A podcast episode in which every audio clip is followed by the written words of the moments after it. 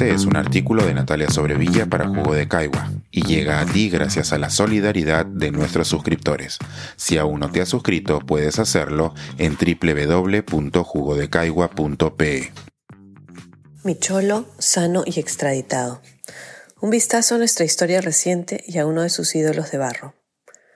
Corría el año 2000 cuando Alejandro Toledo se convirtió en la gran promesa de la democracia peruana logró meterse por las patas de los caballos en las encuestas presentarse como una posible alternativa ante Alberto Fujimori, quien intentaba conseguir su tercer mandato con fábrica de falsificación de firmas incluida. Montesinos y su maquinaria de diarios chicha ya habían destruido a toda oposición posible, pero como el cholo sano y sagrado, como lo describía, describiría luego su esposa, apareció algo tarde, no fue tomado en cuenta. Alejandro Toledo tenía además una historia de hadas que contar, la del niño que comenzó a trabajar lustrando zapatos en Chimbote, que había nacido en las alturas del pequeño pueblo de Cabana y que contra toda estadística alcanzó el sueño americano tras estudiar en la renombrada Universidad de Stanford y casarse con una belga pelirroja que además hablaba quechua.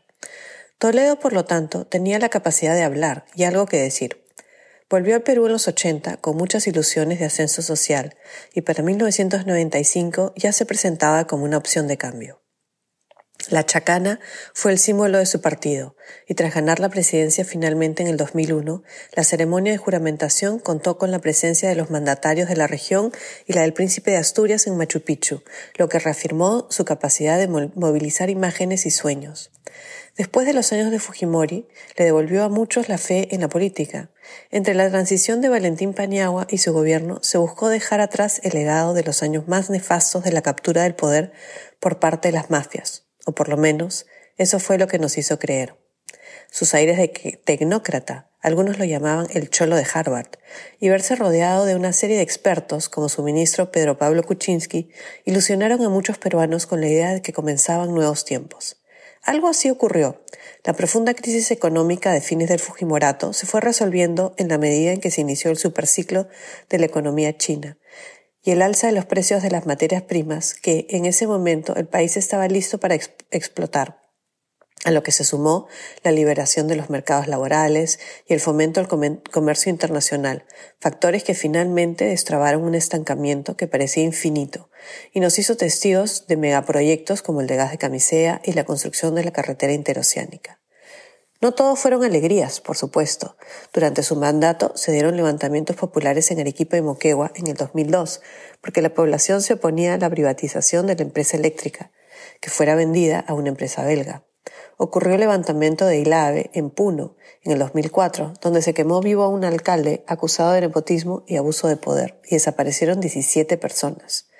Meses más tarde, en enero del 2005, ocurrió el llamado Andahuaylazo, cuando Antauro Humala se levantó en defensa de su hermano Yanta, que estaba siendo procesado por levantarse en contra de Fujimori.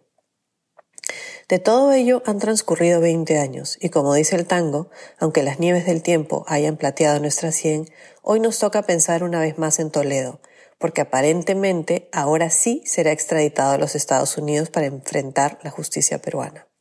El expresidente tiene una semana para probar que lo suyo se trata, no, se trata de un juicio político, pero todo parece indicar que finalmente se le han terminado las excusas y que la ley por fin lo tocará. El hombre recordado principalmente por su impuntualísima hora cabana, y según los rumores por su afición al whisky etiqueta azul de Johnny Walker, nos robó a todos. Nos robó como lo han hecho casi todos nuestros presidentes, en su caso, aceptando tajadas de, de, los constructores brasileños que hicieron la interoceánica, que atraviesa la selva amazónica, y que ha traído más ilegalidad y abuso que progreso, y que no ha hecho más que agravar la situación ya difícil de quienes viven en Madre de Dios. Toledo nos engañó como muchos antes y después que él, y logró que, en ese proceso consolidar la idea de que no es posible gobernar el país sin robar.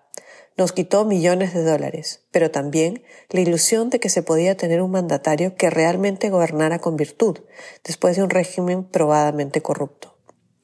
En estos días en que la crisis política parece interminable, en que no tenemos partidos políticos, en que la presidenta tiene una bajísima aceptación, al igual que el Congreso, como en su tiempo la tuvo el mismo Toledo, que inauguró el 6% de apoyo en las encuestas con amenaza de vacancia incluida, es posible que la extradición de Toledo sea usada como cortina de humo para tratar de consolidar la idea de que tenemos un gobierno con una justicia eficiente. Pero eso no es cierto. La extradición de Toledo, como ya lo dijo el Mercurio de Chile, es inexorable y no responde a lo que sucede en el Perú en este momento. Es simplemente un paso más en la rendición de cuentas a propósito del caso Odebrecht. Pronto la cárcel del Fondo Barbadillo, destinada a expresidentes, tendrá el mismo problema de la sobrepoblación carcelaria que el resto de establecimientos de la INPE, sin contar que uno de los exmandatarios que parecía destinado a estar en entre sus paredes, decidió que mejor era un tiro en la sien que enfrentar la justicia. El sentimiento es agridulce, tal como lo expresa la caricatura de Diego Avendaño. No sé si alegrarme por el sistema de justicia o sentirme mal por la corrupción de nuestros presidentes.